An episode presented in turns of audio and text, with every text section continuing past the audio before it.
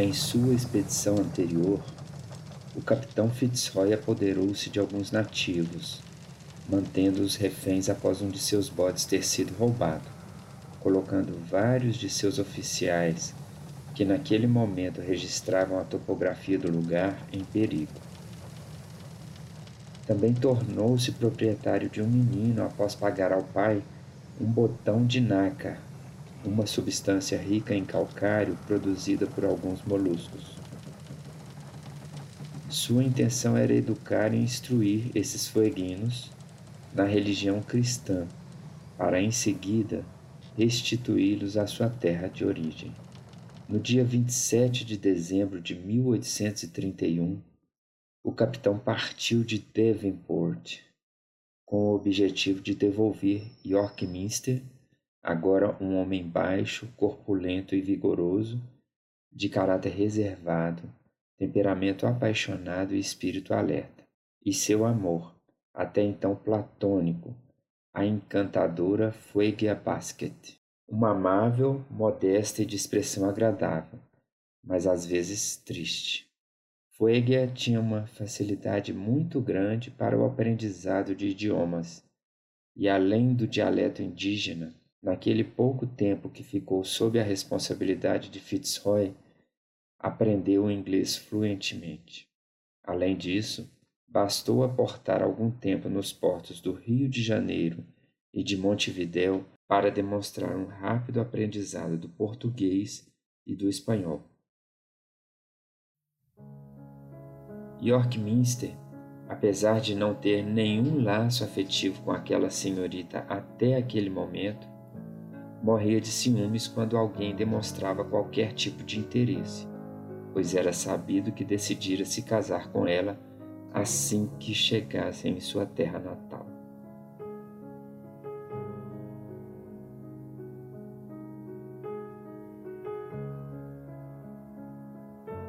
Também estava para ser devolvido o amável Jamie Button, cujo nome refere-se ao preço por que fora comprado. Jamie também possuía humor apaixonado, era alegre e ria com frequência, além de mostrar particular simpatia por qualquer um que se colocasse em sofrimento. Os nativos estavam acompanhados por um missionário, o reverendo Matthews, que tinha a intenção de desembarcar com eles naquela região inóspita. Jamie Button nutria sentimentos patrióticos e gostava de elogiar a sua tribo e o seu país.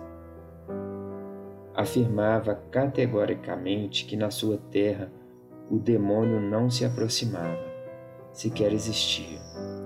Era uma pessoa altamente preocupada com a sua imagem, costumava andar sempre de luvas seu cabelo estava sempre bem cortado. Odiava sujar os sapatos que procurava manter muito bem engraxados e adorava se admirar ao espelho. Apesar disso, parece espantoso para Charles que James Button, com todas as suas qualidades, pertencesse originalmente àquela tribo de selvagens, miseráveis e degradados, que encontraram na ilha. Foi interessante a conduta dos selvagens quando desembarcaram na ilha.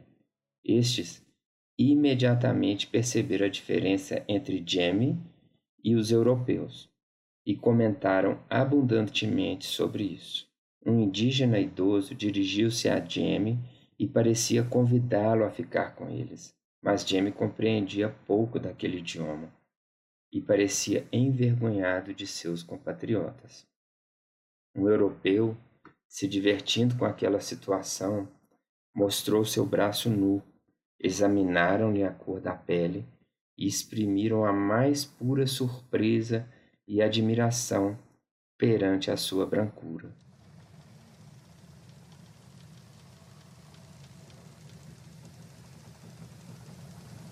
No dia 15 de janeiro de 1833, o Beagle ancorou em Groer Groves, Tendo o capitão Fitzroy decidido deixar os fueguinos, segundo seus desejos, em Ponsonby Sound, foram equipados quatro barcos que os acompanhariam atravessando o canal de Beagle. Este canal, descoberto pelo capitão Fitzroy em sua expedição anterior, constitui um traço notável na geografia da região e recebeu o mesmo nome do navio comandado pelo importante capitão.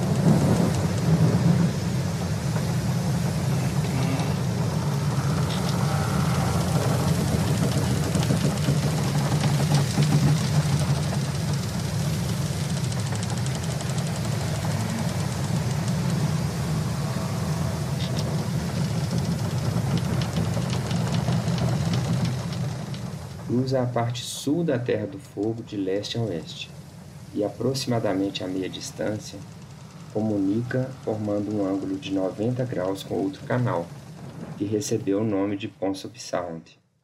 É exatamente nesse local que residia a tribo indígena Tequenica, assim como a família de Jamie Button. Com uma tripulação de 28 homens, Partiram em três baleeiras e um iole comandado pelo Fitzroy. Entraram na boca oriental do canal, à tarde, e encontraram um pequeno ancoradouro, abrigado e escondido por algumas ilhotas vizinhas, onde montaram acampamento e acenderam fogueiras para se proteger. No dia seguinte avançaram tranquilamente até uma região mais habitada. Havia fogueiras acesas por todo lado e nada podia exceder a surpresa ao avistarem os quatro pequenos barcos. Todos tentavam atrair a atenção da tripulação e, ao mesmo tempo, difundir a novidade. Alguns homens corriam milhas a fio ao longo da praia, e Charles jamais esqueceria o aspecto selvagem e feroz de um dos grupos. Chegaram de repente cinco homens à beira de um escarpa. Os homens estavam inteiramente nus e os seus cabelos muito compridos e desgrenhados caíram-lhe sobre os rostos. Empunhavam cacetetes de madeira e agitavam os braços acima da cabeça, saltando e soltando os mais horríveis brados que a garganta humana poderia emitir. A hora do jantar a tripulação desembarcou entre uma companhia de fueguinos. A princípio não pareciam dispostos a se mostrarem amistosos, pois não largavam os diversos paus que empunhavam. Contudo, foi fácil alegrá-los com presentes de pouco valor. Trapos de pano e biscoitos foram um sucesso, mas um dos selvagens provou com o dedo um pouco de carne em conserva, e em seguida manifestou idêntica repulsa que Charles demonstraria se colocasse na boca um pedaço de gordura podre de baleia a que aquele selvagem se acostumara. Jamie estava completamente envergonhado pelos modos de seus compatriotas e declarou que na sua tribo era completamente diferente. À noite, encontraram um abrigo desocupado e acabaram bivacando próximo a um grupo de naturais da região, que mostraram-se inofensivos quando pouco numerosos, mas pela manhã, quando outros se juntaram a eles, deram sinais de hostilidade e dessa forma continuaram a navegação. Apesar de Jamie Button conhecer a superioridade e a força de sua companhia, mostrou-se pouco disposto a desembarcar entre a tribo hostil, que residia próxima à sua. Também comentou como os selvagens cruzavam as montanhas da Terra do Fogo e dirigiam expedições contra os naturais dessa parte da região. Já nas proximidades de Ponsop Sound, os fueguinos de uma pequena família se estabeleceram junto ao ancoradouro.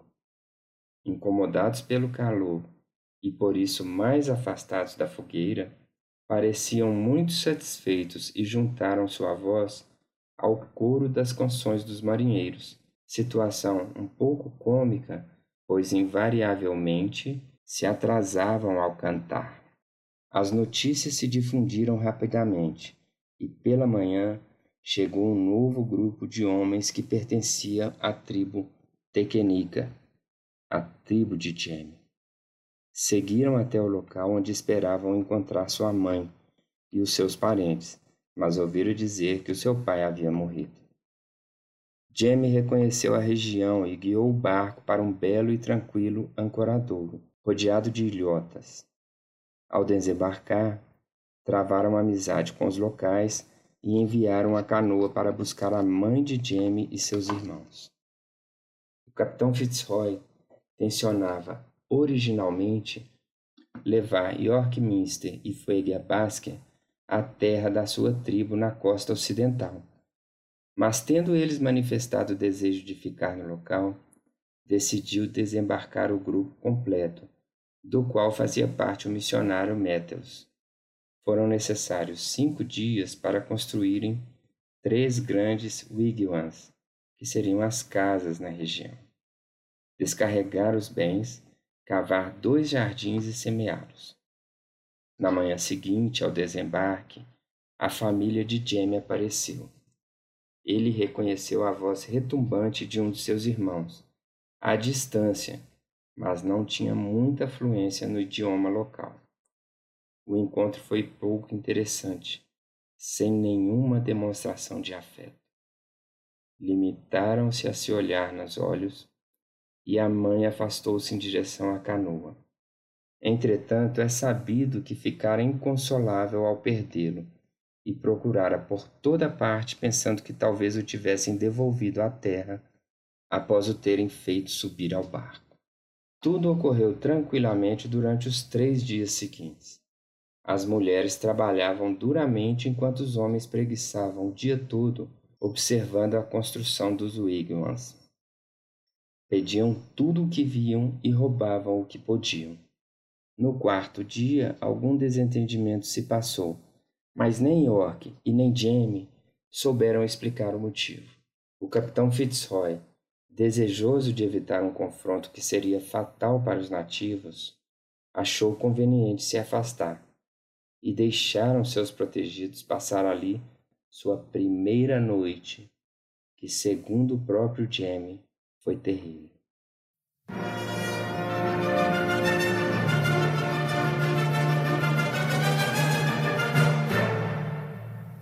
Mas o capitão não se deteve. Continuando sua jornada até o braço norte do canal de Beagle e desfrutando de paisagens extraordinárias, a ilha Stuart foi o ponto mais ocidental que conseguiram atingir. Ao regressar, o missionário Matthews contou horrores sobre o comportamento dos fueguinos, a ponto do capitão retorná-lo ao navio. Desde que partiram, uma série sistemática de roubos regulares começaram a acontecer. York e Jamie perderam muitas de suas coisas e Matthews praticamente tudo o que não escondera. Matthews fora forçado a turnos ininterruptos de vigilância e vira-se, noite e dia, rodeado pelos nativos que produziam fortes ruídos assim que acostasse a cabeça. Foi também ameaçado por um velho com uma grande pedra. Charles chegou a imaginar terem chegado a tempo de salvar-lhe a vida.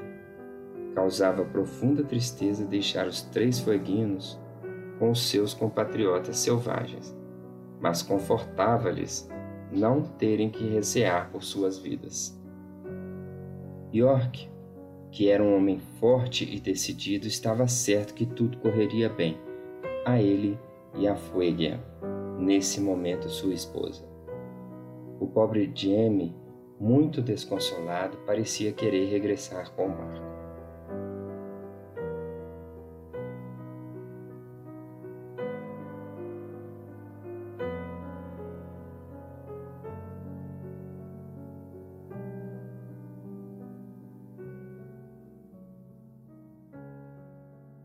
Matthews a bordo, o Beagle prepara uma nova expedição, dessa vez pela costa sul. Após 20 dias de excursão e mais de 300 milhas percorridas, retornou e constatou, em visita pessoal do capitão, que o casal de fueguinos estava bem. Pouco depois, deitaram âncora próximo ao local onde Jamie ficara, e não havia uma viva alma.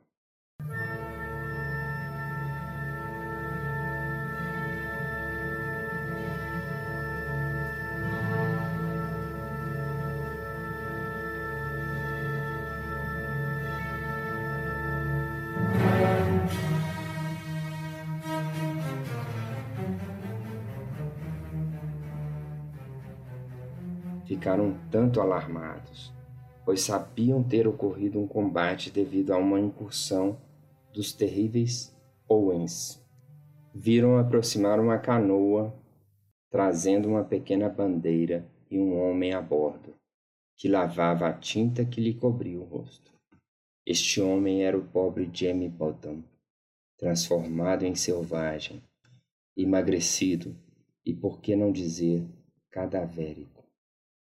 Seu cabelo estava comprido e desgrenhado, o corpo nu, à exceção de um pedaço de manta enrolado à cintura.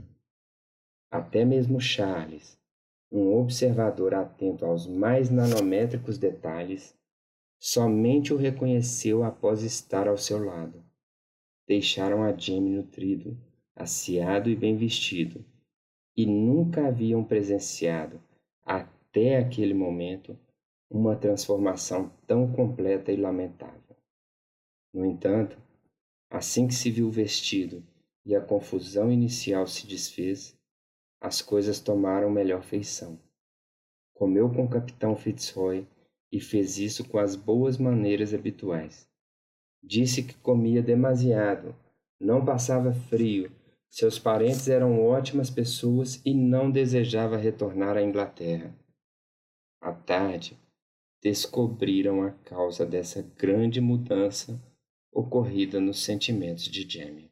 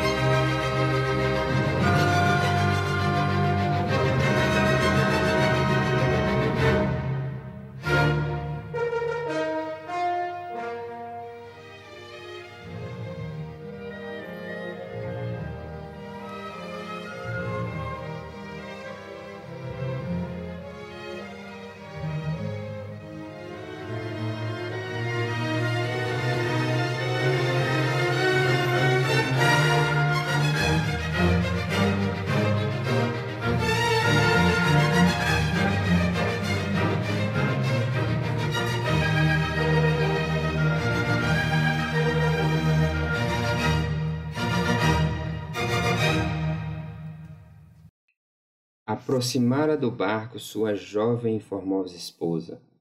Com grande generosidade e atenção, levava duas belas peles de lontra para dois dos melhores amigos do esposo, além de algumas flechas e pontas de arpão confeccionadas pelo próprio Jamie.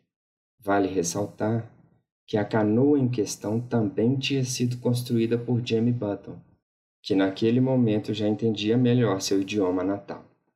Todos os membros da população mostraram de forma sincera a felicidade pelo amigo e a tristeza de apertar-lhe a mão pela última vez.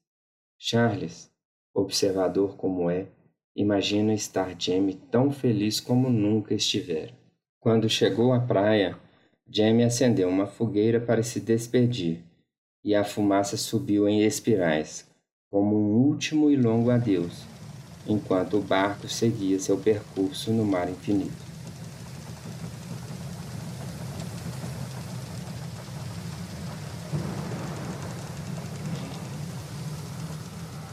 Essa e muitas outras histórias estão detalhadamente descritas no livro A Viagem do Beagle, que descreve o caminho do naturalista Charles Darwin a bordo do navio comandado pelo capitão Fitzroy durante a sua volta ao mundo.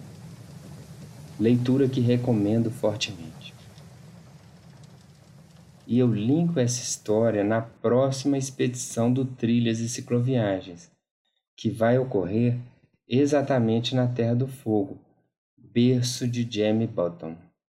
Será contado em vários podcasts, sendo que o primeiro episódio já está no ar e pode ser acompanhado na plataforma do Beco da Bike, com o link na descrição do episódio.